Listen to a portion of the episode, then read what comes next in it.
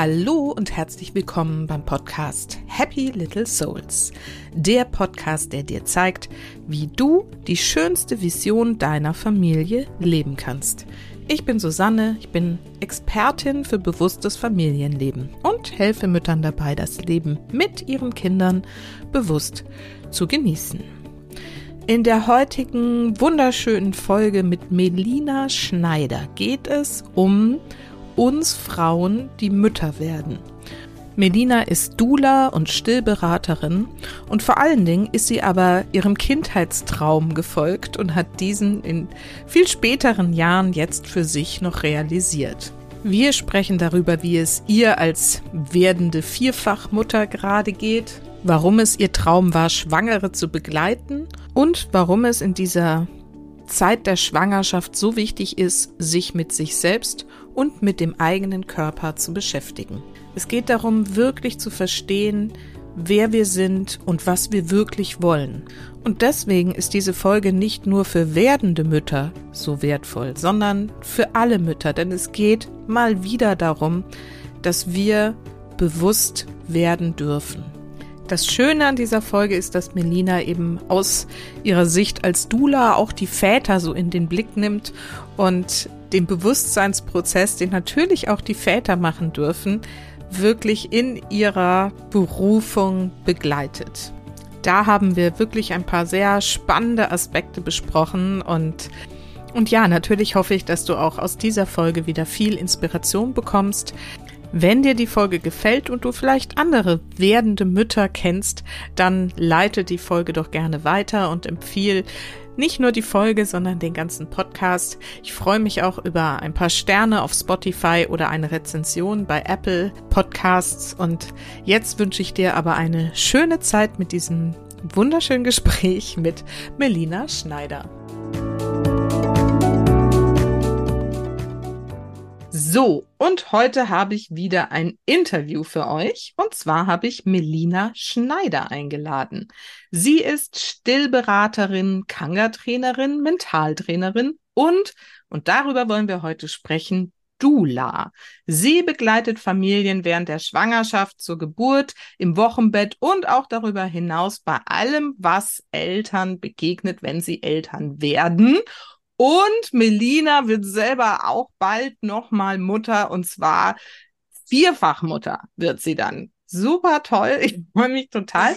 Ich kenne Melina, ähm, ich weiß gar nicht mehr, irgendwie hat sie mich mal angeschrieben. Sie ist nämlich auch eine Hörerin meines Podcasts und irgendwann vor langer Zeit hat sie mich mal angeschrieben. Seitdem sind wir immer ein bisschen in Kontakt.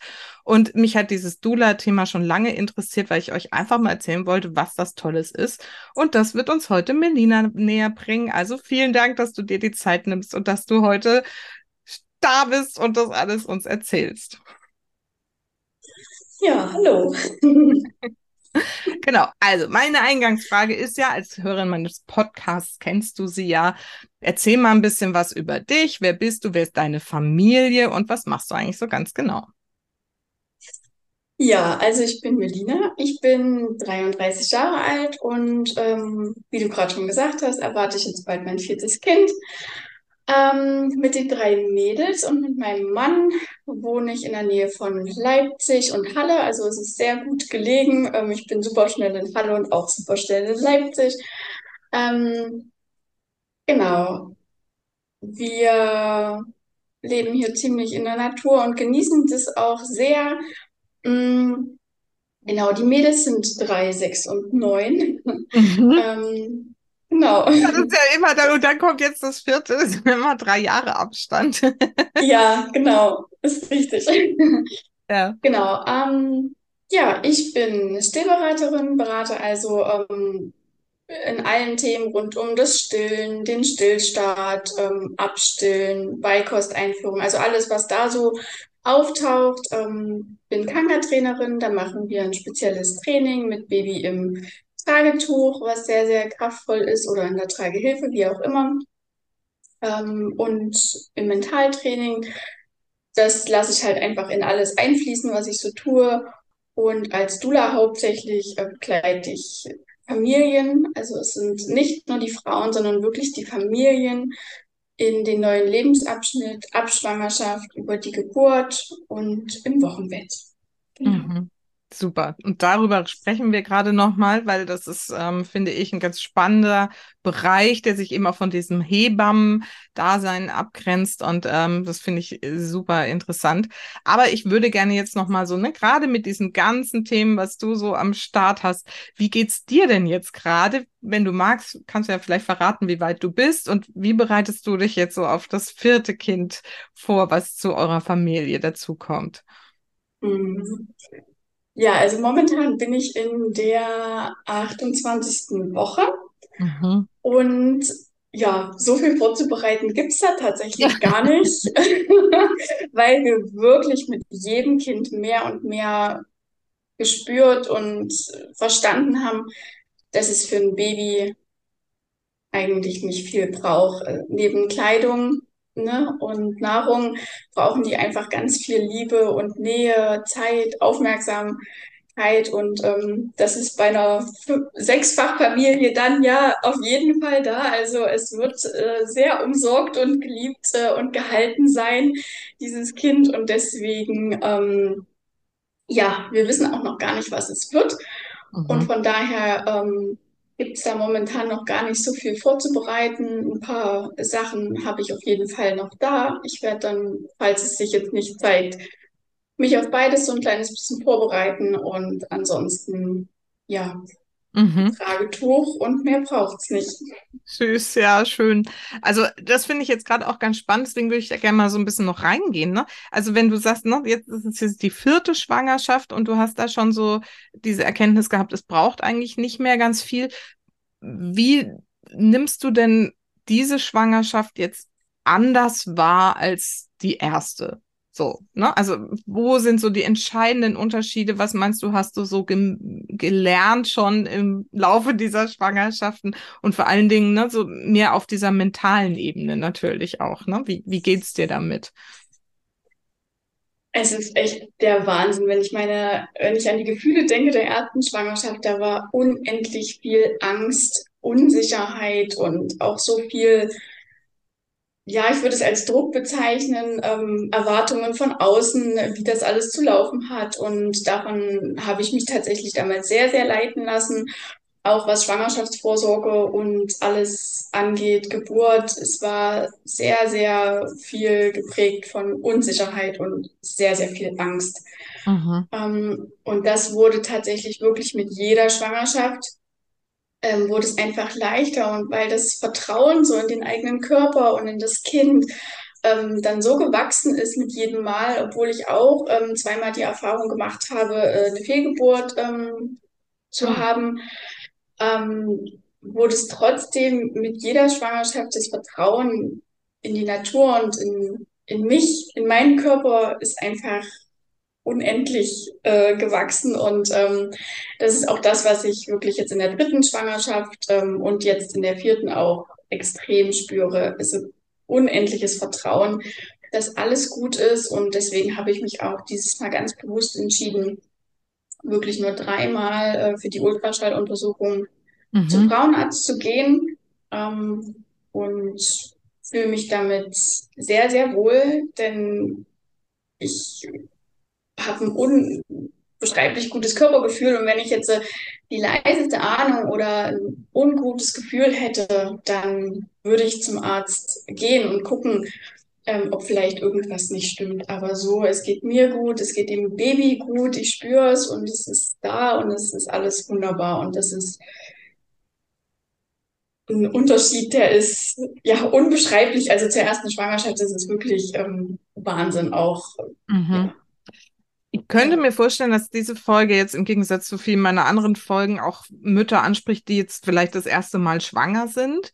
Ähm, kannst du dir denn irgendwie vorstellen, dass ähm, das, was du jetzt erlebst in deiner vierten Schwangerschaft als Gefühl, auch schon möglich ist, wenn man das erste Mal schwanger ist, oder braucht es diesen Prozess? Und du sagst, es ist halt völlig normal, wenn man in der ersten Schwangerschaft dann noch aufgeregt ist und Sorgen hat und sich ja da vielleicht auch von außen mehr leiten lässt. Also ich denke, grundsätzlich ist das in uns allen schon da. Mhm. Nur durch ja, verschiedene Erfahrungen oder Prägungen, die wir halt einfach erfahren haben, können wir das in dem Feld dann einfach nicht leben oder lassen uns halt ziemlich leiten von unserem Umfeld und dem Ganzen. Ich meine, da geht ja eine Riesenblase auf, wenn du merkst, dass du schwanger bist. Und ähm, von daher, ich denke schon, und ich habe mich auch schon äh, mit vielen Frauen unterhalten, die das in der ersten Schwangerschaft schon so wahrgenommen haben. Also das gibt es auf jeden Fall.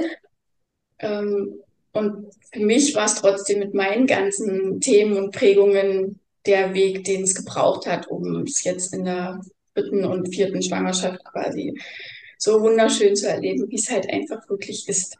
Mhm. Dann erzähl doch mal so ein bisschen über deinen Weg. Wo kommst du eigentlich her und wie bist du jetzt zu der baldigen vierfachen Mama geworden und auch zu dem Thema Dula gekommen? Ja, wo soll ich anfangen?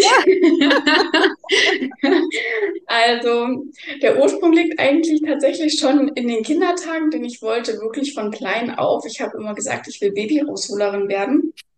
Und ähm, mir wurde dann erklärt, dass das äh, der Beruf der Hebamme ist. Aus wirklich verschiedensten Gründen bin ich keine Hebamme geworden. Ich habe eine Ausbildung gemacht zur Kauffrau im Einzelhandel und habe dann auch direkt nach der Ausbildung in einem großen ähm, Discounter gearbeitet als Filialleiterin, ziemlich viele, viele Jahre. Und dann, für mich war immer schon klar, dass ich ganz viele Kinder haben möchte. Am liebsten fünf, sechs. Es hat sich dann aber runter reduziert, umso älter ich wurde. Aha, aber ähm. immerhin, also ist ja noch Luft nach oben. ja, stimmt. Ähm, geplant waren dann wirklich immer die drei Kinder und ähm, ja, das vierte jetzt ist ein kleines Überraschungsbaby und wir nehmen es aber wirklich sehr dankbar und ähm, liebend an. Entschuldigung, aber das Universum schickt immer, was du bestellst. Also da soll noch eine Bestellung am Laufen gewesen sein. ja, wahrscheinlich schon. Ähm, ja, sicher. Und da hat auch die, die ganzen Weiterbildung und Ausbildung dann sicher zu beigetragen ähm, weil er wirklich viel heilen durfte doch und ähm, ja. Mhm. genau ähm, ich war dann halt Filialleiterin und habe äh, so nach und nach die ganzen Kinder bekommen. Und äh, ich habe aber immer und immer wieder an diese Hebammenausbildung gedacht und dachte ach Mensch und machst es jetzt? Und ah, naja eigentlich willst du noch ein Kind und dann passt das nicht rein. Also irgendwie habe ich immer Ausreden gefunden dass es halt gerade nicht passt. Und mein Mann hat dann studiert und es war klar wir wollen das Haus bauen. Das war unser großer Traum. Und es hat halt einfach nie reingepasst oder ich habe es nicht reingelassen, sagen wir es mal so. Und dann so mit dem, mit dem Umzug ähm, während des ersten Corona-Lockdowns ähm, hier in unser Eigenheim, sage ich mal, es war eine ganz komplett neue Gegend, Stadt, wie auch immer, ähm, kam so das erste Mal die Gedanken in mir auf, was, wer bin ich eigentlich, wenn ich jetzt gerade keine Mama bin? Wer bin ich, wenn ich nicht die Frau meines Mannes bin? Und wer bin ich, wenn ich nicht Filialleiterin bin? Also wer bin ich eigentlich wirklich und was will ich? Erfüllt mich dieses Leben? Wir haben immer ein glückliches, schönes Leben gehabt und trotzdem schwelte da so eine leichte, ja, Unzufriedenheit. Und auch wenn ich schon immer sehr tiefenentspannt war und so, war da so eine innere Unzufriedenheit, so ein Druck, so eine Anspannung. Und ähm, ja, dadurch bin ich ja dann auch zu deinem Podcast gekommen, weil ich dann so ein bisschen gegoogelt habe ähm, ja, Erziehungsthemen und hin und her und ähm, habe dann da so reingehört und ähm, ja, mich hat es einfach sofort mitgerissen. Und ähm, ja, so diese ganzen Botschaften, die du ja auch so häufig teilst, ähm, Familie ist das, was du draus machst und ähm, dass die Veränderung halt in uns selber als, als Mütter beginnt und ähm, Du hast ja auch ein paar Folgen so zur Sinnfrage des Lebens und äh, wie man sein Mama-Leben so ähm, sinnhaftig gestalten kann. Und da ähm, kamen dann noch ganz viele Themen von mir hoch, wo ich mich schön habe begleiten lassen, auch immer wieder und ähm, habe so meine Themen und vor allen Dingen auch meine Geburtsthemen ähm, wunderschön bearbeitet und aufgelöst. Und ähm, eine der Menschen, die mich da begleitet haben, mit denen war ich auch so im Gespräch und die haben dann gefragt, na, wie kommt es eigentlich, dass du so jung wusstest, äh, dass du halt so viele Kinder haben willst? Also, naja, so viele sind sie eigentlich gar nicht, aber naja, und dann kam wir so ins Gespräch, dann habe ich es auch erzählt, dass ich eigentlich Hebamme werden wollte und ähm, dann sagte sie so, naja, werd doch einfach Dula. Und da ich wusste, was das ist, war sofort in mir der Gedanke, boah, krass, warum bin ich nicht selber auf diesen Gedanken schon mal eher gekommen? Mhm. Ähm, und dann habe ich auch gar nicht so lange gefackelt. Ich habe dann wirklich zu Hause gegoogelt, wie, was ist das genau eine Duda und was, wie arbeiten die, was machen die, wo kann ich mich ausbilden lassen und ähm, habe es mit meinem Mann besprochen. Und dann habe ich nachts ähm, einfach das Seminar gebucht. cool. Und ähm, ja, startete dann so in die Dula-Ausbildung und das äh, Stillen war für mich schon immer ein absolutes Herzensthema. Ich habe auch im Umfeld, im Familien- und Bekanntenkreis irgendwie schon die Stillberaterin die ganze Zeit äh, gemacht. Von daher war klar, das mache ich äh, auch mit, die Ausbildung. Und ähm, durch deinen Podcast dann wiederum bin ich zu der Mentaltrainer-Ausbildung gekommen. Okay. ähm, durch das Interview mit der Franzi Behlert. Ähm, hm. bin ich dann auf die Mentaltrainer-Ausbildung gekommen, habe sie dann angeschrieben. Sie hat mir da Kontakte äh, vermittelt und ähm, ja, genau. Ach, das wusste so. ich. Hatte, ich. hatte ich gar nicht so auf dem Schirm. Ja, super. Ja, genau. Das, das, ahnst du gar nicht, wie schön das ist, das mal so zu hören, was man so, wenn man da immer so in die Luft irgendwie redet, gefühlt irgendwie, dass man eben doch so einen Input hat und ne, irgendwie Menschen so begleitet und dadurch irgendwie wirklich was in ihrem Leben so zum Positiven verändert. Das ist äh, gerade ganz, ganz schön, dass du das hier erzählst. Vielen Dank. Ja. Bevor wir jetzt dann vielleicht reingehen, oder wolltest du noch weiter erzählen? Nee. Ich habe noch, hab noch die Luft geholt. Ah, genau, ja. Sehr wichtig. Sehr wichtig. Ähm, also bevor wir jetzt nochmal so in dieses ganze Dula-Thema reingehen, würde mich jetzt nochmal interessieren, weil du jetzt so ein paar Mal schon ähm, angedeutet hast, ich konnte ganz viel heilen und ne, bei mir irgendwie Dinge bewusst machen und so du musst es jetzt nicht im Detail erzählen, so, aber wann ist denn dir das bewusst geworden, dass du überhaupt Themen hast, die vielleicht einer besonderen Aufmerksamkeit bedürfen und die geheilt werden dürfen? Und du hast gerade gesagt, du bist da begleitet worden. Vielleicht magst du auch noch mal so ne, als Inspiration rausgeben, wer dich da begleitet hat und wie. Ja, ich habe mich halt äh, durch meine ganzen Gedanken oder beziehungsweise typischerweise vollkommen so in dieses ganze Mama-Sein reingestürzt und habe wirklich, und so geht es, denke ich, sehr, sehr vielen Frauen, selber so ein bisschen verloren. Und das hat sich halt sehr auch in unserer Beziehung ähm, wiedergespiegelt, also zwischen mir und meinem Mann.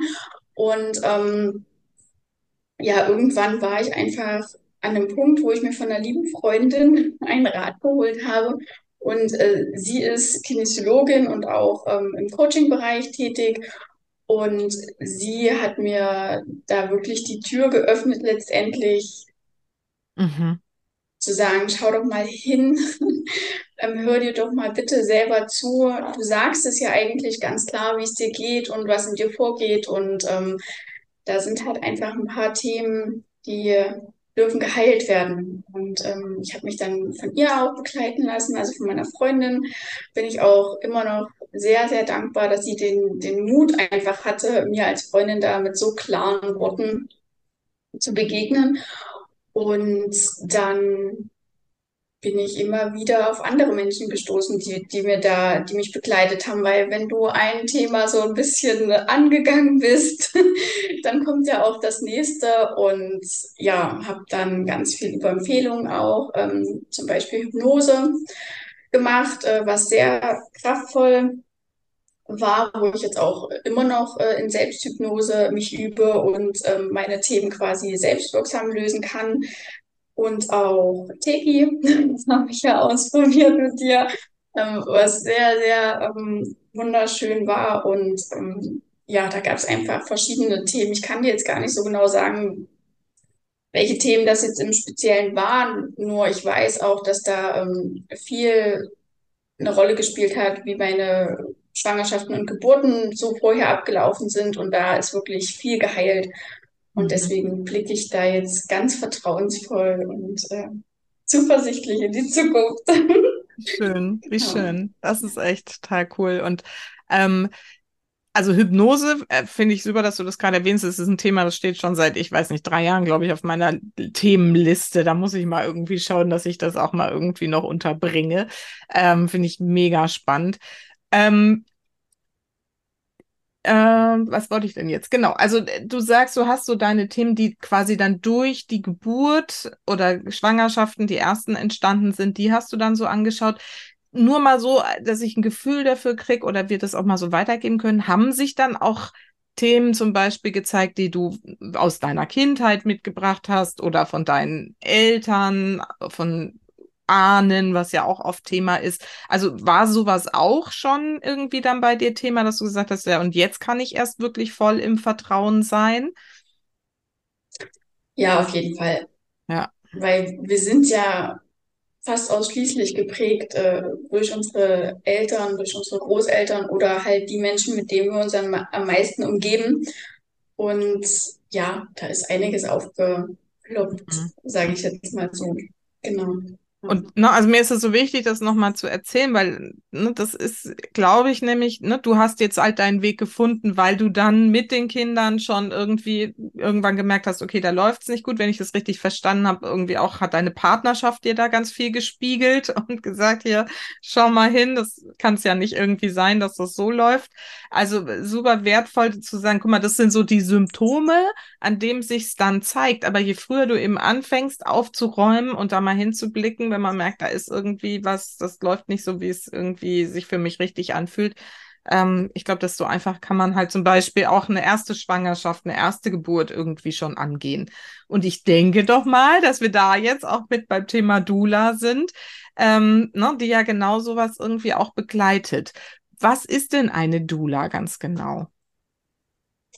Also der Begriff Dula an sich kommt aus dem Altgriechischen und heißt Dienerin der Frau. Mhm. Genau. Ähm, ich bezeichne es einfach eher als Begleiterin der Familie, die so wie so ein Leuchtturm ganz stabil und fest immer da ist und so ein Leuchtturm, der macht ja mit seinem Licht immer so hin und her und einfach ein paar Ecken beleuchtet, wo du ansonsten nicht hinschauen würdest zum Beispiel oder ähm, halt wirklich egal wie hoch der Sturm oder die Wellen dann eben sind, ähm, der Anker sind. Und ähm, die Begleitung im Allgemeinen, die ist so individuell, wie es halt einfach Menschen gibt, weil es immer genau darauf ankommt, was braucht diese Frau oder diese Familie, diese Schwangerschaft, dieses Kind gerade Du kannst dich ja auch äh, mit einer Dula quasi in der Schwangerschaft auf die Geburt vorbereiten. Dann die komplette Geburtserfahrung ähm, mit der Dula gemeinsam durchleben und auch im Wochenende, Wochenbett begleitet werden. Und es gehen aber auch alle Komponenten letztendlich einzeln. Also es kommt wirklich immer genau darauf an, was braucht äh, diese Familie. Mhm. Mhm. Und was ist jetzt so der Unterschied zu einer Hebamme? Ja, das ist die am häufigsten gefragte das Frage. Ich, ja. ich habe doch eine Hebamme, warum brauche ich jetzt noch eine Dula? Genau, ja. Also die Hebamme hat halt wirklich eine medizinische ähm, Rolle unter der Geburt oder auch während der Schwangerschaft. Und ich habe medizinisches Grundwissen und spiele aber absolut keine medizinische Rolle. Also ich stelle weder irgendwelche Diagnosen oder mache irgendwas Medizinisches. Ne? Also das ist der wirklich essentielle Unterschied dazu, dass ich wirklich begleitend auf mentaler Ebene und auch Massage, Massagetechniken und so auch. Nur alles, was medizinisch ist, ähm, ist einfach nicht mein Business, sage ich mal mhm. so. Aber was mir wirklich wichtig ist, ist zu erwähnen, und ähm, so lebe ich das auch hier in unserem Umfeld, dass wir nicht da sind, um den Hebammen irgendetwas wegzunehmen, sondern wir sind wirklich ergänzend, ähm, auch für die Hebammen unterstützend mit da. Und ja, letztendlich wollen wir alle das Beste für die Frauen und mhm. für die mhm. Familien. Mhm. Okay. Ähm, spannend, aber mir ist es immer noch nicht so ganz klar. Also, weil ich, von meiner mhm. Hebamme bin ich es zumindest, äh, weiß ich ja nicht, gibt ja auch unterschiedliche, aber war ich jetzt so gewohnt, dass die für mich auch so, ne, also seit Beginn der Geburtsvorbereitungskurse irgendwie, die ich damals dann bei ihr gemacht habe, ähm, war sie ja auch dann, ist sie Ansprechpartnerin. Also man hat da so die Termine, dann macht sie ihre CTGs und so, aber es ist schon währenddessen ja auch eine mentale Begleitung. Aber dieses Dula-Begleiten geht ja schon darüber noch hinaus, ne? Grundsätzlich ist es ja im Allgemeinen auch so, dass wir in Deutschland einen ziemlichen Hebammenmangel haben, sodass die Hebammen auch gar nicht oder beziehungsweise nicht jede Frau hat das Glück, äh, eine Hebamme an ihrer Seite zu haben. Okay. Das ist schon mal Punkt eins. Punkt zwei ist, dass in Geburtsvorbereitungskursen zum Beispiel sind dann ja mehrere Frauen und äh, in der Dula-Begleitung bin ich halt in der Familie zu Hause ähm, in extra Terminen quasi und mir ist es auch wirklich sehr, sehr wichtig, dass die Partner da dabei sind, wenn es einen Partner gibt. Mhm. Denn Geburt ist ja eine Sache, da rutschen wir in ein Familiensystem rein und es ist urwichtig, dass die Männer ihre Rolle von Anfang an da wahrnehmen und, und fühlen und da auch reinkommen und da wirklich ihren Platz einnehmen und dass die Frauen es halt auch zulassen. Mhm. Ähm, genau. Und das kann auf dem ganzen Pensum, was halt die Hebamme zu leisten hat, kann sie halt einfach nicht in dem Pensum, wie ich das als Dula kann, leisten. Mhm.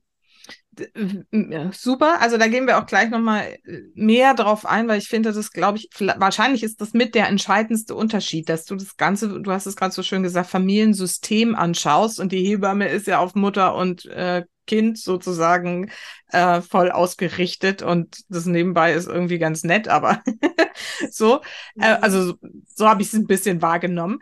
Ähm, aber vielleicht macht es noch mal deutlicher, wenn du mal so ein bisschen erzählst, wenn du diese Ausbildung machst oder als du die Ausbildung gemacht hast, was waren denn da so die Inhalte der Ausbildung? Die Inhalte waren sehr, sehr breit gefächert und wurden tatsächlich auch von, von Hebammen zum Beispiel geleitet oder von, ähm, also ich fange jetzt einfach mal an, es ist die natürliche Geburt war ein Thema, dann der Kaiserschnitt an sich war ein Riesenthema, dann die ganze Vorbereitung auf die ähm, Geburt, das Wochenbett an sich, äh, wie kann ich es gestalten, was gehört alles dazu, wie kann ich mich wirklich selbstwirksam vorbereiten.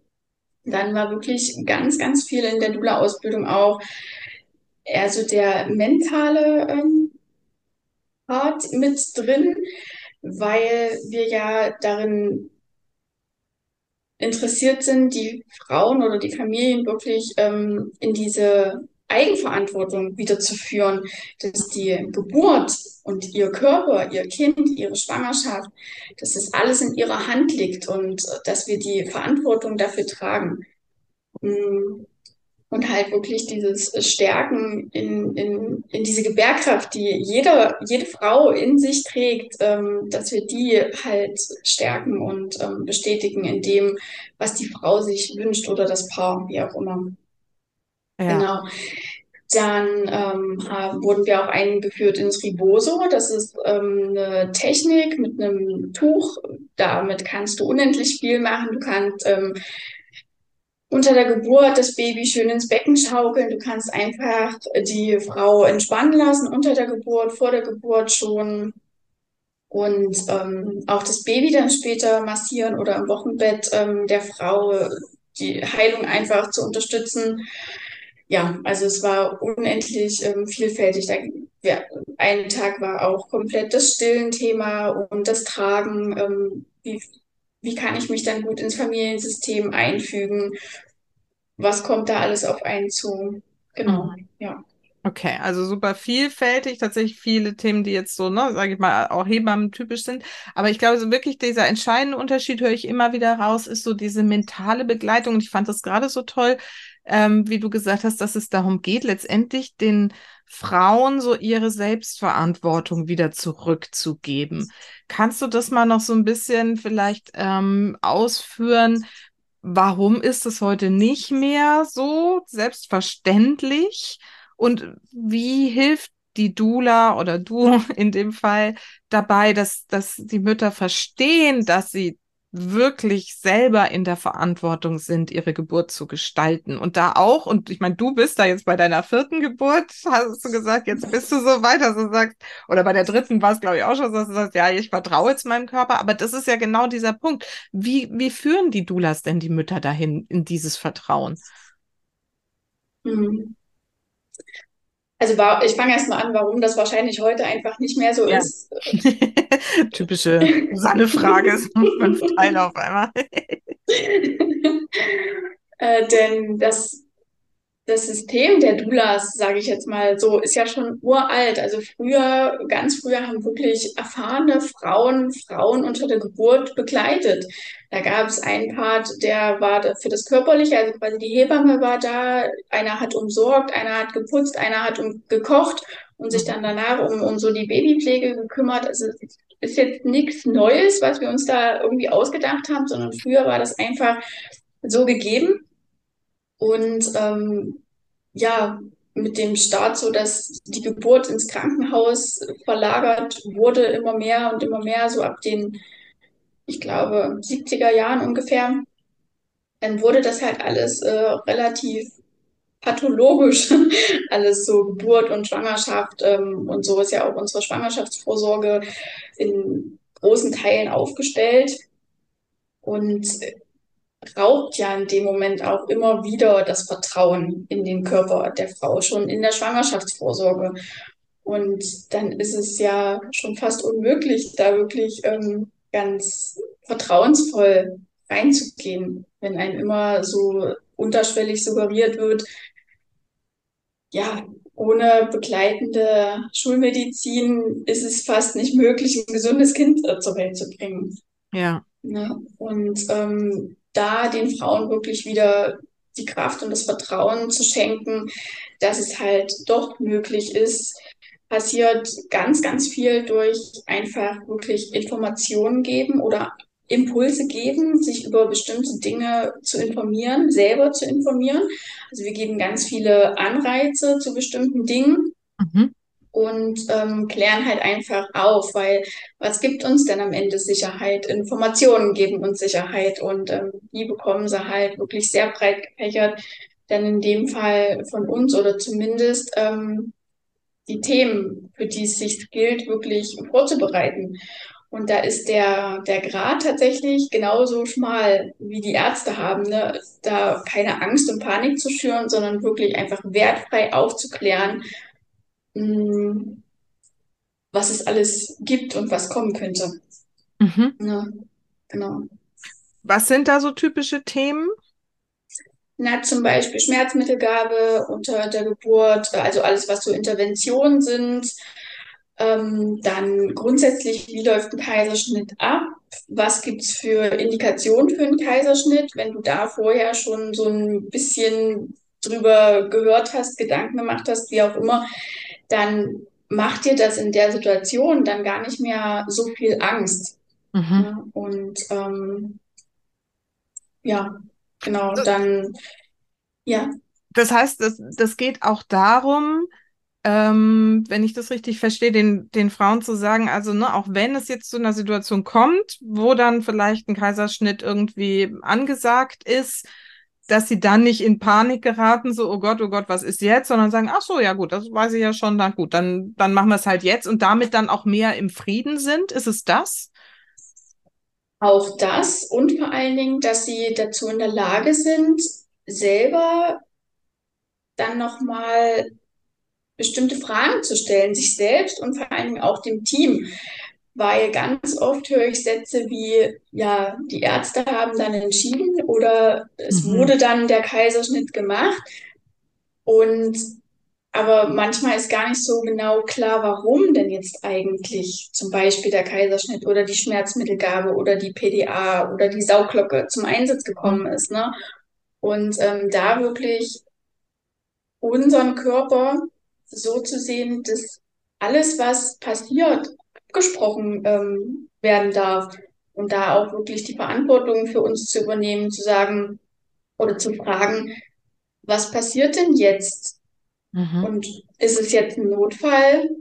Was passiert, wenn wir nichts tun? Oder was habe ich denn für Alternativen eigentlich? Und sich da wirklich auch, wenn es wirklich keine Notsituation ist, sich aufklären zu lassen und ähm, abzuwägen und gemeinsam dann halt auch einfach nochmal den Wunsch zu äußern, was anderes zu wollen. Ne? Ähm, mhm. Da liegt halt auch eine große, große Aufgabe darin. Mhm. Also geht es wirklich viel darum, den Frauen ihr ähm, Selbstbewusstsein zurückzugeben und zu sagen, ne, ihr seid nicht auf dieses ärztliche Team alleine angewiesen, sondern ihr dürft da mitsprechen, ihr dürft Fragen stellen und ihr dürft auch mitentscheiden, weil ihr seid die, die um die es geht und ihr habt das Gefühl für euren Körper, was da irgendwie gerade los ist. Und das ist wahrscheinlich dieser Prozess, den du halt im Vorfeld ähm, begleitest, dieses Selbstbewusstsein dazu aufzubauen, richtig? Genau, ja.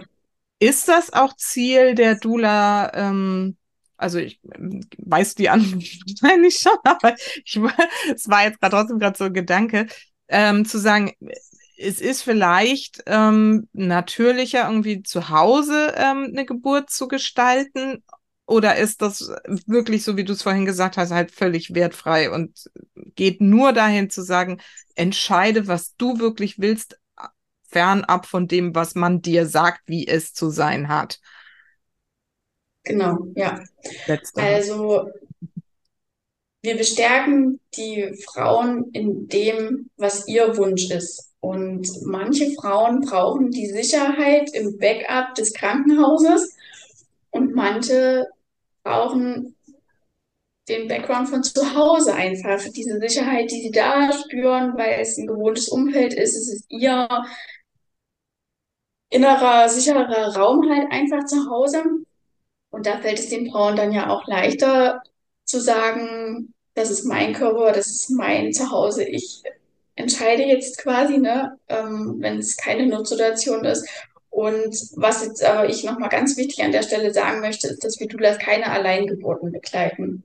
Also mhm. Also wir sind immer zusätzlich zur Hebamme. Äh, Im Fall einer Hausgeburt ist ja kein Arzt anwesend, ist ja dann mit einer Hebamme und der Dula quasi.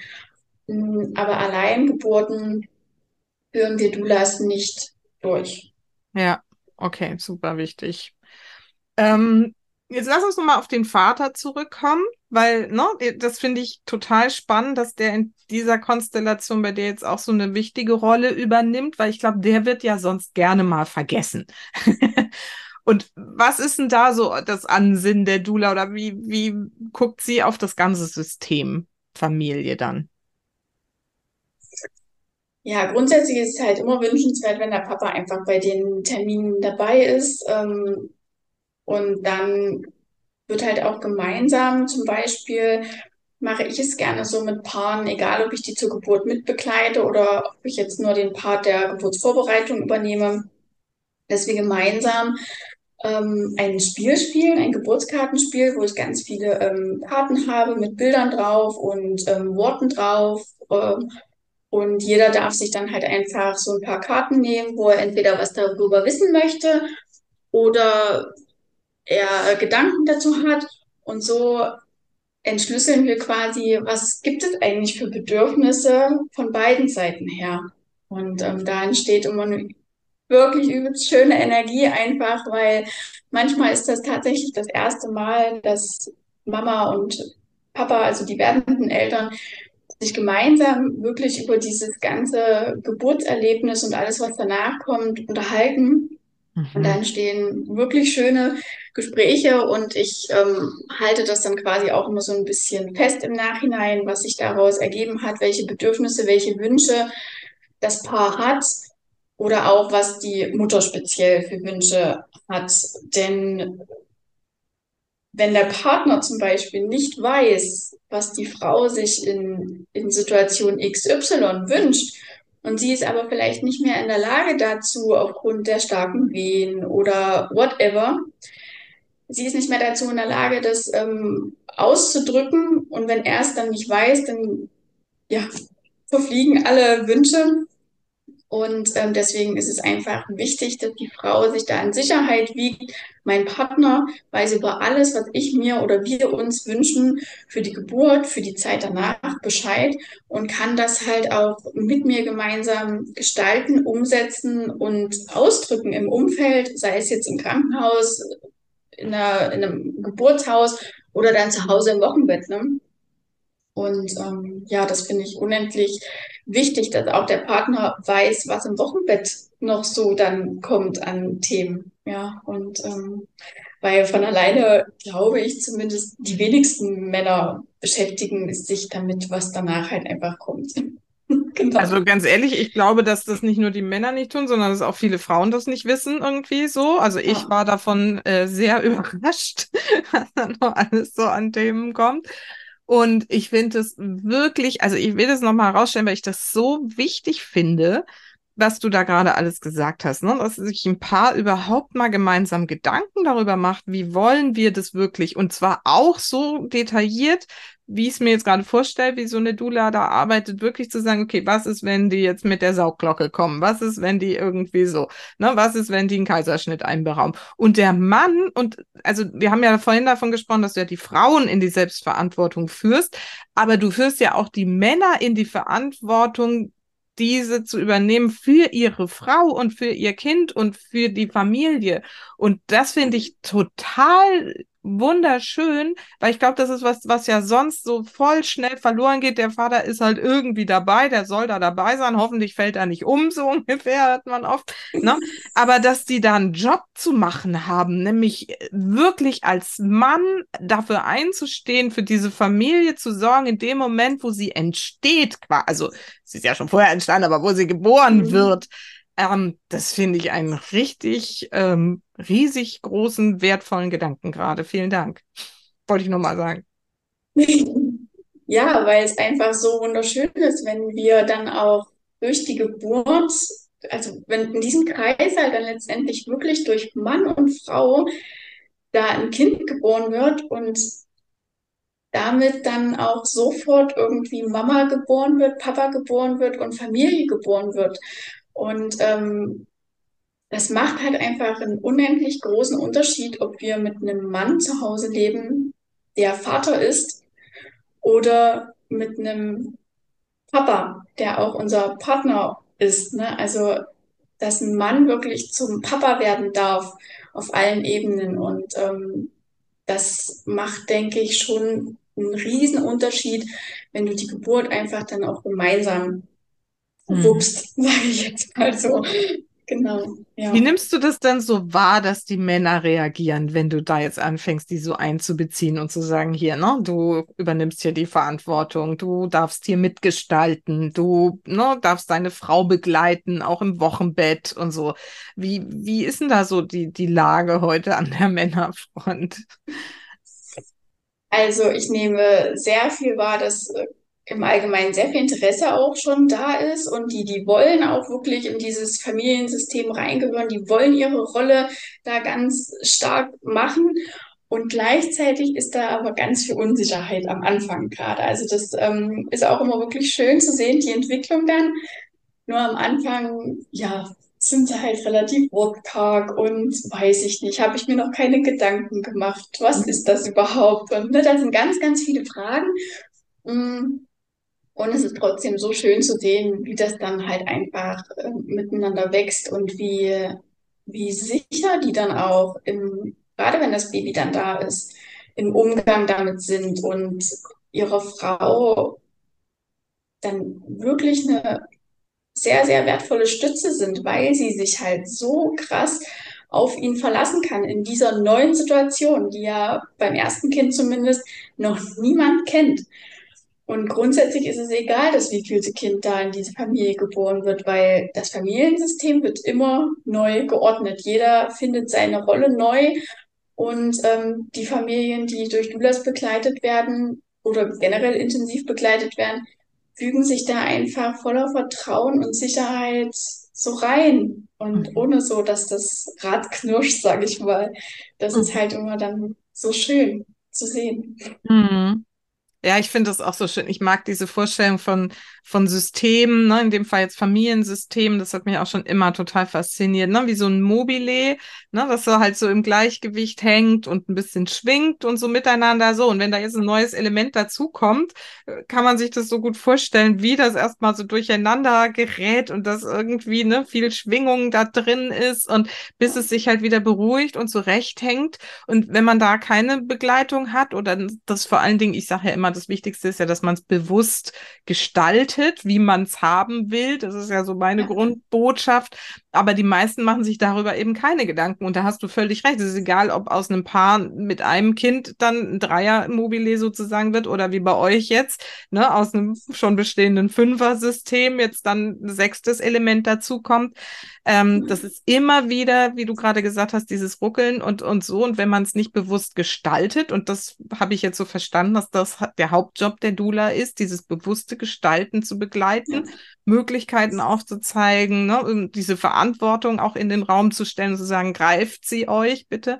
Ähm, und dann, dann kann es halt so wie du es gerade gesagt hast, so weich ablaufen und muss nicht so irgendwie im Sturm irgendwie laufen oder auch in eine, ich glaube, das ist ja auch was, was dann viel passiert, wenn du es nicht bewusst machst, dass das System so in so eine Schieflage gerät quasi.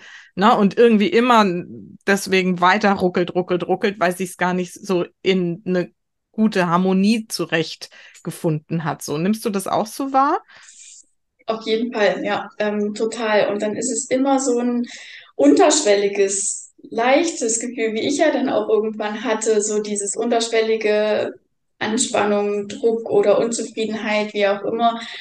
Und was ich auch wahrnehme, ist halt einfach, dass wir, wenn wir in unserer Schwangerschaft, und da ist es jetzt egal, äh, in, in der wievielten Schwangerschaft wir uns äh, so intensiv begleiten lassen und das alles lernen.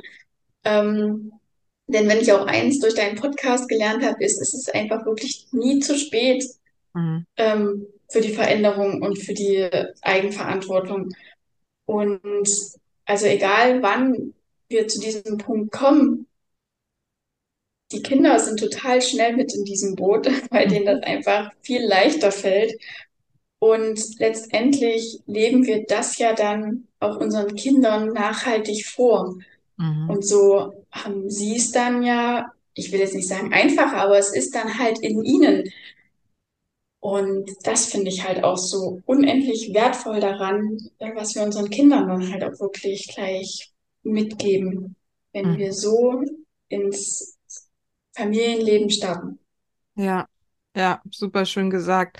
Und das ist wahrscheinlich auch gerade eine, ähm, da habe ich vorhin so noch kurz drüber gedacht, zu diesem Männerthema nochmal. Eine der Herausforderungen dieser jungen Väter heute, dass sie es, also ich weiß es jetzt gar nicht genau, meine Generation, ich bin ja schon ein bisschen älter als du, ähm, ne, da, da so, so die Väter noch irgendwie ne, bei der Geburt nicht dabei gewesen, danach mal irgendwie so, guck mal, das ist dein Kind und jetzt erstmal wieder tschüss, geh nach Hause, so ja, ne, und dann aber auch Windeln und so. Also ich kenne das ne, von meinem Vater, meinem Schwiegervater und so, die, die hatten, glaube ich, nie eine Windel in der Hand, so, ne? Die fanden das jetzt, ne, wenn wir da mit den Enkelkindern vorbeigekommen sind, fanden die das süß, mit den Babys jetzt mal zu spielen. Also ich weiß das ist speziell von meinem ähm, Schwiegervater, der das wirklich ähm, spannend fand, jetzt mal so Kontakt zu Babys zu haben, weil ich das Gefühl hatte, das hat er bei seinen eigenen Kindern gar nicht richtig erlebt irgendwie.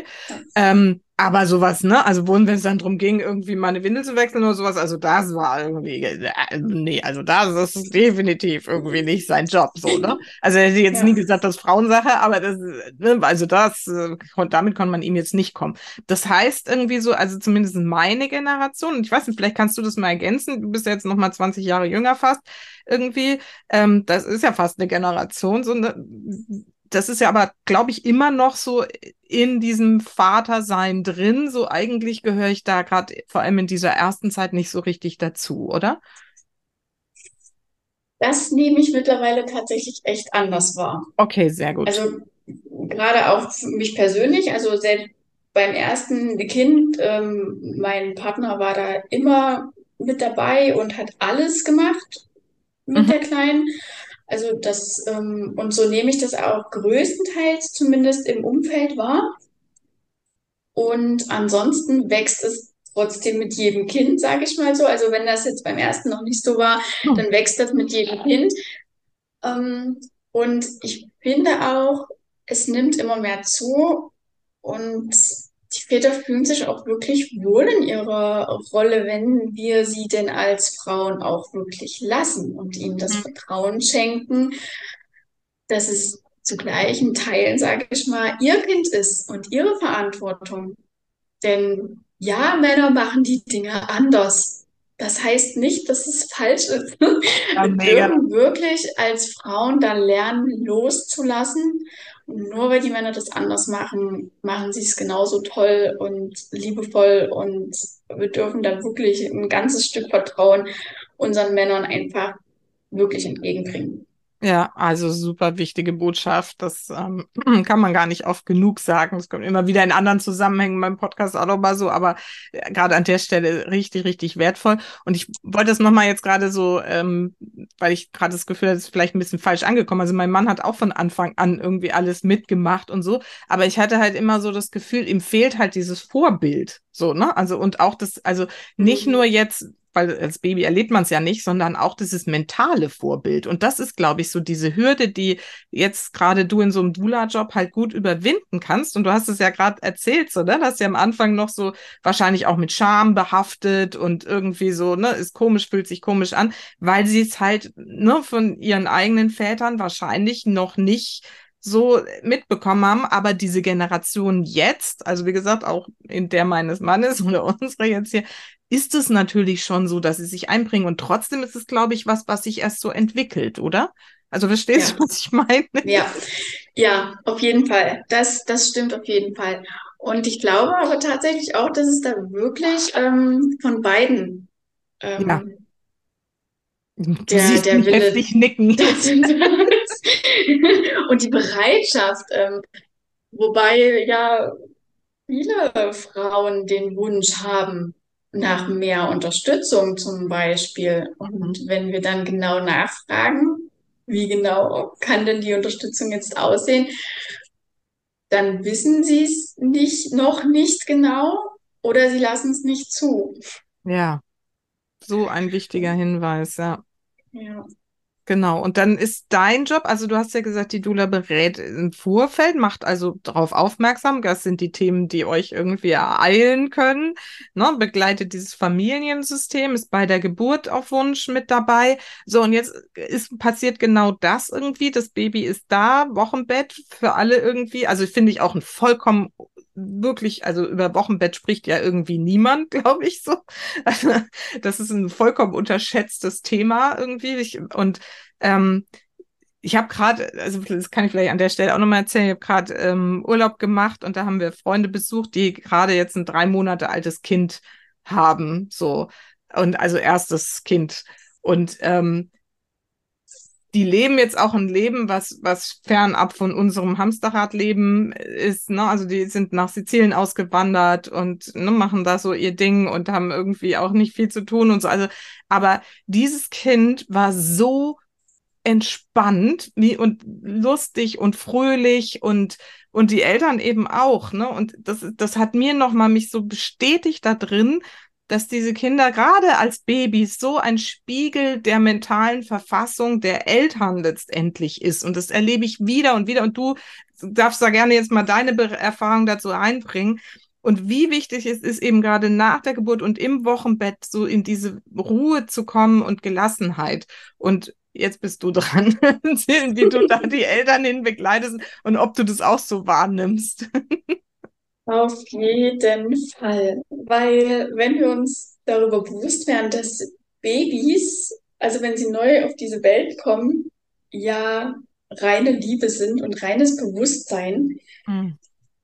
dass sich ausschließlich an den Menschen orientiert, mit dem es zusammen ist, also an Mama und Papa, sage ich jetzt einfach mal der Einfachheit halber, die orientieren sich ausschließlich an denen. Und wenn die Mama entspannt ist, dann ist das Baby auch entspannt. Und wenn die Mama in sich Unruhe und keine Ahnung, Traurigkeit oder whatever hat, dann spiegelt sich das immer im Kind wieder. Und ähm, ich liebe auch dieses Zitat aus deinem Podcast letztens von diesem Sascha. Wenn wir in mhm. uns heilen, dann heilt das Kind automatisch mit. Und ähm, genauso ist es halt einfach auch. Ne? Also die Kinder spiegeln uns da wirklich unsere Themen und da wirklich in sich zu blicken und nicht den Fehler am Kind zu suchen, ähm, ja, der Grad ist sehr, sehr schmal. Und für viele Eltern ist es wirklich einfacher, erstmal zu schauen, was stimmt eigentlich mit meinem Kind nicht, mhm. ähm, anstatt bei sich selber ähm, ja. sich zu fragen, wo, wo kann ich jetzt vielleicht eigentlich was tun, dass es mir und meinem Kind besser geht. Und das ist doch wahrscheinlich, weil ich finde, gerade wie du gesagt hast, der Grad ist so schmal und, ne, und weil man macht sich ja Sorgen, wenn das Kind viel weint und unruhig ist und nicht schläft oder nicht isst oder was auch einmal da an Herausforderungen da ist. Und da diese, diese, diese, das ist ja fast schon Wagemut aufzubringen, zu sagen, okay, ich gucke erst mal bei mir, bevor ich jetzt beim Kind gucke. Aber das ist doch wahrscheinlich so mit einer der Hauptjobs der Dula, diese Gratwanderung zu be äh, begleiten und zu sagen, na, guck mal, jetzt an der Stelle kannst du nochmal bei dir schauen. An der Stelle ist jetzt vielleicht doch wichtig, dass wir mal einen Arzt drauf gucken lassen, oder? Ja, auf jeden Fall. Ja, ist auch in, in jeder Stillberatung, die Mhm. wenigsten Stillprobleme sind körperlich. Mhm. Die meisten Stillprobleme sind wirklich im Kopf der Eltern und dann quasi im Kind manifestiert. Und das Kind spiegelt einem dann halt auf unterschiedlichste Weise. Es ist Wahnsinn. Also ich, die Stillberatungen sind immer jedes einfach anders und mhm. doch irgendwie ähnlich so, ne? Aber da ist auch immer ganz viel Familienberatung eigentlich drin in dieser Stillberatung und Trageberatung, weil das Tragen einfach so unendlich wertvoll für die ganze Familie ist, egal wer trägt, ist das auch immer mein Körperchen dabei. ja. ja. ja, schön. Na, also das, das finde ich jetzt wirklich ähm, spannend, weil das ist das, weil, weil wir, ich glaube, viele Mütter eben nicht mehr wissen, dieses, auf dieses eigene Bauchgefühl zu haben, was ihnen ja helfen würde, diese Gratwanderung ne, zu gehen und zu sagen, ne, hier ist es bei mir und hier ist es vielleicht wirklich was Körperliches beim Kind, was geklärt werden muss. Dieses, dieses Bauchgefühl ist ja weg. Und ich, wie, wie hilfst du den Müttern denn da wieder hinzufinden? Auch weil ich meine, das ist ja auch Job, denke ich mal, in diese Selbstverantwortung zurückzuführen, auch dann mit dem Baby. Ja. Das beginnt ja quasi schon in der Schwangerschaft mit all der Geburtsvorbereitung. Mhm. Da geht's ja auch ganz viel darum, in sich hineinzuspüren, wie mhm. geht's mir gerade, wenn das und das ansteht? Oder wie fühle ich mich, wenn ich vom Frauenarzt komme? Oder wie fühle ich mich damit? Oder einfach dann auch wirklich mit diesem Spiel da eine Karte in der Hand zu halten, zu lesen, Wassergeburt, was macht das in mir? Wie fühle ich mich damit? Und dadurch, dass wir da wirklich gute Fragen stellen und dann bestärken in dem, was da in der Frau ist, ähm, kommen die ja so wieder in ihr ganzes Bauchgefühl und Intuition. Und dann immer wieder daran liebevoll zu erinnern, auch wieder mit Fragen. Mhm. Spür doch mal in dich hinein. Stell dir doch mal vor, du machst jetzt Variante A oder B. Was fühlt sich gerade besser für dich an? Mhm. Und ähm, sowas halt. Und ich arbeite tatsächlich auch sehr, sehr viel und gerne mit Meditation, die ich dann wirklich selber schreibe für diese Frau oder für diese Familie. Und da können wir ja auch in Meditation ähm, in dem entspannten Zustand mit gezielten Fragen dahingehend kommen, was wir eigentlich wirklich wollen und auf unser Bauchgefühl zu hören. Genau. War schön. Super. Also finde ich es ganz wertvoller Hinweis, dass du ne, sagst irgendwie auch mit Meditationen direkt individuelle, finde ich also mega. Ähm, und das vielleicht nochmal jetzt so zu, zum Abschluss. Also wenn du dann so feststellst, da sind vielleicht irgendwie ne, alte Glaubenssätze, die ne, jetzt so den Flow der Familie blockieren bei ihm, also beim Mann oder ihr, der Frau oder dem Kind oder also, naja, das Kind, da kommt man noch nicht so gut ran an die Glaubenssätze. Aber ne, also wenn sowas ist oder sonst was, was hast du noch so für Methoden dann in deinem Koffer, wo du sagst, damit kann ich vielleicht Ängste, Sorgen auflösen, begleiten, Glaubenssätze irgendwie hinterfragen, verändern? Hm, ja, also im Allgemeinen grundsätzlich durch viel Reden und auch wirklich, wirkliches Verständnis und erstmal Mitgefühl den beizuwohnen, sage ich jetzt mal, dass die Situation erstmal so ist, wie sie halt ist und sie da absolut nicht zu bewerten, weil in dem Feld fühlen sie sich ja dann auch erstmal sicher und fangen dann an, da mhm. selber sich ein bisschen zu hinterfragen. Also es ist wirklich ganz viel aufs Ge Gesprächsebene. Und ich bin da auch in, in all meinen Sein, sage ich jetzt mal so, immer die ätherischen Öle mit ein, weil die unterstützen uns ähm, ja auch auf körperlicher wie emotionaler Ebene. Und ja, die unterstützen dann halt auch immer mal noch zusätzlich zu einer Meditation oder manchmal hole ich dann auch ähm, ein Tool aus Mentaltraining raus, sei es das Klopfen oder bestimmte Rituale, die vielleicht integriert werden könnten, die dann halt auch so Klarheit in viele Dinge bringen. Genau. Ja. ja, das habe ich mir jetzt gerade vorgestellt. Also Öle, da hatten wir auch schon mal eine, oder habe ich schon mal eine Podcast-Folge dazu gemacht. Wen, wen das jetzt interessiert, kann das mal nachschauen. Und Klopfen ähm, habe ich auch schon mal eine Folge dazu gemacht, ETF-Klopfen und so. Also, weil da gibt's ja ganz viele und ich nehme mal an, dass dann jede Dula auch so ihre eigenen Methoden irgendwie mit dabei hat und äh, so bei solchen besonderen Fällen dann irgendwie auch ne, irgendwie mal ins Methodenköfferchen guckt und schaut, was, was braucht's jetzt gerade irgendwie. Und das ist ja dann auch was, was halt weit über den Dienst einer Hebamme so hinausgeht. Ja. Genau. Ja. Super. Also ich glaube, wir haben es jetzt ganz gut irgendwie beschrieben, wie viel weiter dieses Feld ist und was das auf dieser mentalen Ebene bewirken kann, wenn man sich von Nadula begleiten lässt. Und wenn ich das jetzt richtig verstanden habe, ist eigentlich je früher und je länger, desto besser. Ähm, wie weit geht denn so eine Begleitung normalerweise so? Also von wann bis wann ist, ist die ist die Dula dabei? So optimalerweise, sage ich jetzt mal. Also das ist auch total unterschiedlich. Also optimalerweise, wie du schon gesagt hast, so früh wie möglich in der Schwangerschaft, um einfach wirklich auch das Vertrauensverhältnis zu festigen und ja, da einfach in voller Sicherheit und Vertrauen in die Geburt zu starten. Und im Wochenbett ist es dann halt tatsächlich so üblich, so nach ja, drei Besuchen, aber wie die Abstände dann sind, äh, gestaltet sich halt auch immer so individuell, wie es halt das Paar einfach braucht. Und dadurch, dass ich ja dann auch als Stillberaterin sowieso noch zu erreichen bin und auch als Kanga-Trainerin dann äh, die ein oder andere Mama noch in meinen Kurs kommt, ja, aber so die reine Dula-Begleitung endet dann so nach ungefähr drei Besuchen im Wochenbett.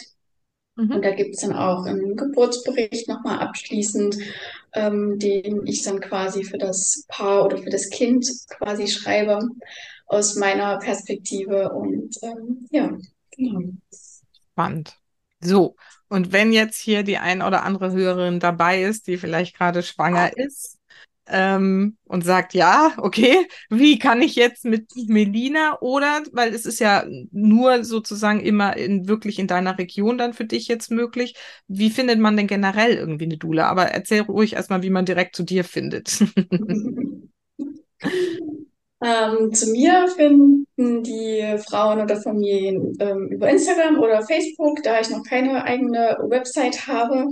Und grundsätzlich Doulas ähm, können die Frauen finden. Es gibt eine Seite, die heißt Doulas in Deutschland. Ähm, das ist der Verein, auf dem ich angehöre. Und da kannst du nach Postleitzahl zum Beispiel eingeben, wo du wohnst, wie viel Umkreis das haben soll. Und dann werden dir ganz viele Doulas angezeigt, die quasi Mitglied in diesem Verein sind und sich dort registriert haben. Genau. Super. Und vielleicht magst du auch nochmal sagen, welcher, welchen Bereich du regional jetzt abdeckst selbst? Also den ganzen Landkreis äh, Nordsachsen, Anhalt-Bitterfeld, weil wir so im Grenzgebiet wohnen, ist das ganz praktisch. Und okay. so alles, alles rund um Leipzig und Halle. Okay. Sehr gut. Und also sowohl als Dula als auch als Stillberaterin und Kanga-Trainerin und deine Social-Media-Profile verlinken wir hier natürlich direkt in den Show Notes. Das heißt, wenn du jetzt Lust hast, Melina zu folgen oder auch mal eine Begleitung von ihr äh, mit ihr zu besprechen, dann kannst du da jetzt direkt auf die Profile mal gehen und da findet man dann auch deine Kontaktdaten, wie man dich erreicht. Genau, ja. Super. Okay. Vielen, vielen Dank. Super spannendes Thema. Und ich finde, wir haben so ein paar ganz tolle Punkte jetzt, ne, so mit diesem Väter-Thema und auch ne, die Selbstverantwortung und so. Also wirklich wunderbar. Und ähm, ja, damit sind wir aber am Schluss. Und wie du ja weißt aus meinem Podcast, gibt es am Schluss immer zwei Fragen. Und jetzt darfst du sie auch mal beantworten. Und die erste lautet, für welche drei Dinge in deinem Leben bist du denn am dankbarsten? Ja, stimmt. Die Fragen kenne ich. Also, ich bin unendlich dankbar für meine komplette Vergangenheit, für jede Erfahrung und Erlebnis, was ich machen durfte, egal ob es die tausend Glücksmomente waren oder die Herausforderungen in meinem Leben, denn jedes kleine Puzzleteil meines Lebens, wenn wir es mal metaphorisch so betrachten wollen, hat mich ja genau zu der Person gemacht, die ich heute bin und ähm, die voller Mut und Kraft äh, ihr Frau sein und ihr Mama sein äh, lebt. Und ich bin absolut im Frieden mit mir und meinem Sein und deswegen bin ich genau dafür wirklich sehr, sehr dankbar. Und dann bin ich ganz logisch dankbar für meine ganze Familie, für alle Menschen, die in meinem Umfeld sind, die mir gut tun, die mich begleiten, die mein Leben und mich äh, bereichern und prägen und ähm, einfach da sind. Und genauso bin ich dankbar für alle Menschen, die ja, mich auch begleitet haben auf diesem Weg und die mich unterstützt haben, auch da so viel zu heilen. Und ähm, ja, dafür bin ich sehr, sehr dankbar. Und dann bin ich äh, dankbar für tausend Kleinigkeiten jeden Tag, weil es ist, wenn wir es wirklich mal intensiv betrachten, es, sind, es ist nie die eine Sache oder die große Sache, die in uns Glück oder Unzufriedenheit äh, hervorruft, sondern es sind immer irgendwie so tausend Kleinigkeiten im Alltag, die ähm, uns glücklich machen oder eben unglücklich machen. Und ich bin ständig und äh, stets wirklich dankbar für so viele Kleinigkeiten. Und ähm, genau das ähm, ja, sehe ich auch an meinen Kindern und lebe ihnen das so gerne vor. Ja, genau. So viel dazu.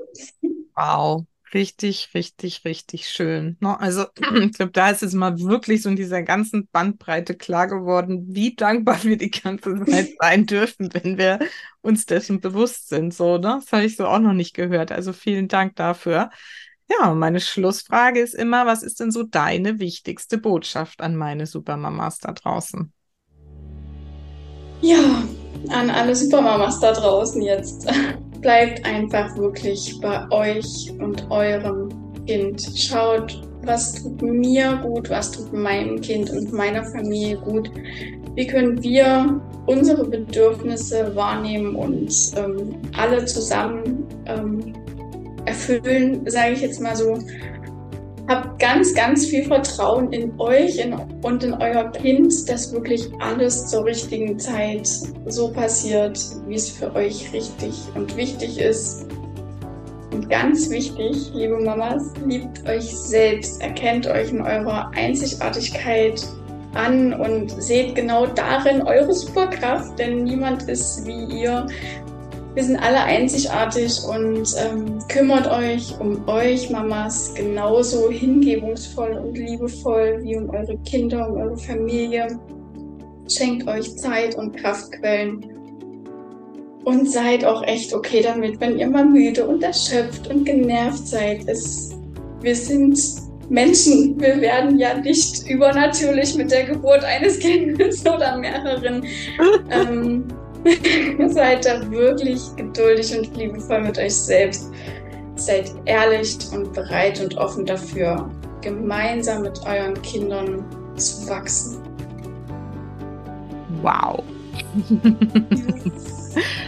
Also ja, super. Und ähm, ich habe die ganze Zeit so diesen Gedanken im Kopf, das wollte ich jetzt wirklich nochmal sagen, liebe Melina, du bist so ein, eine Inspiration und ein Vorbild für alle Mütter, wenn man dich hört und nur vielleicht auch auf YouTube jetzt mal anschaut, weil man spürt, ich finde, das, das spürt man wirklich, dass du all das, was du hier sagst, auch jetzt diese Botschaft und so, dass du das wirklich lebst und das strahlst du aus und du hast so wirklich so ein Leuchten irgendwie jetzt in dir. Ich meine, ich mag auch an der 28. Woche liegen, so. aber ich kenne dich ja jetzt schon ein bisschen ja. länger und habe das wirklich von Anfang an so wahrgenommen. Und es finde ich wegen, das, deswegen finde ich so ganz besonders schön, dass du hier für das Gespräch da warst und zeigst, dass es wirklich geht, dass man sich aus diesem Gefühl von hier stimmt was nicht, ich bin unzufrieden mit mir, mit meiner Beziehung, mit meinem ne, Muttersein und so, da hinarbeiten kann, wo du jetzt da sitzt, ne, mit dicken Bauch und Strahlen und sagst, ich bin voller Selbstbewusstsein und Freude auf alles, was da kommt. Also das ist so ein toller Weg, den du da gegangen bist und ich danke dir wirklich von ganzem Herzen, dass du den mit uns heute hier geteilt hast. Ja, sehr gerne. Ich habe mich auch gefreut. Ja, alles Gute weiterhin. Ja. Natürlich super viel, ähm, ja, alles, alles Gute für die, für die Geburt, die jetzt dann, äh, ja, hoffentlich äh, pünktlich dann auch stattfindet und alles wird bestimmt ganz wundervoll, aber wie sollte es anders sein? Und ähm, ja. wir hören ja auf jeden Fall bestimmt dann noch voneinander. Machen wir. Alles Gute erstmal. Bis dann. Tschüss. Dankeschön. Tschüss.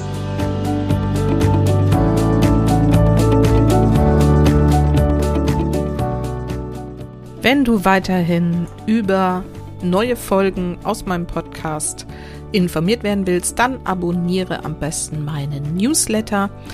Den findest du auf meiner Website www.happylittlesouls.de. Mit dem Abonnement erhältst du auch Zugang zu meinem Workbook 10 magische Tools für mehr Gelassenheit im Familienleben.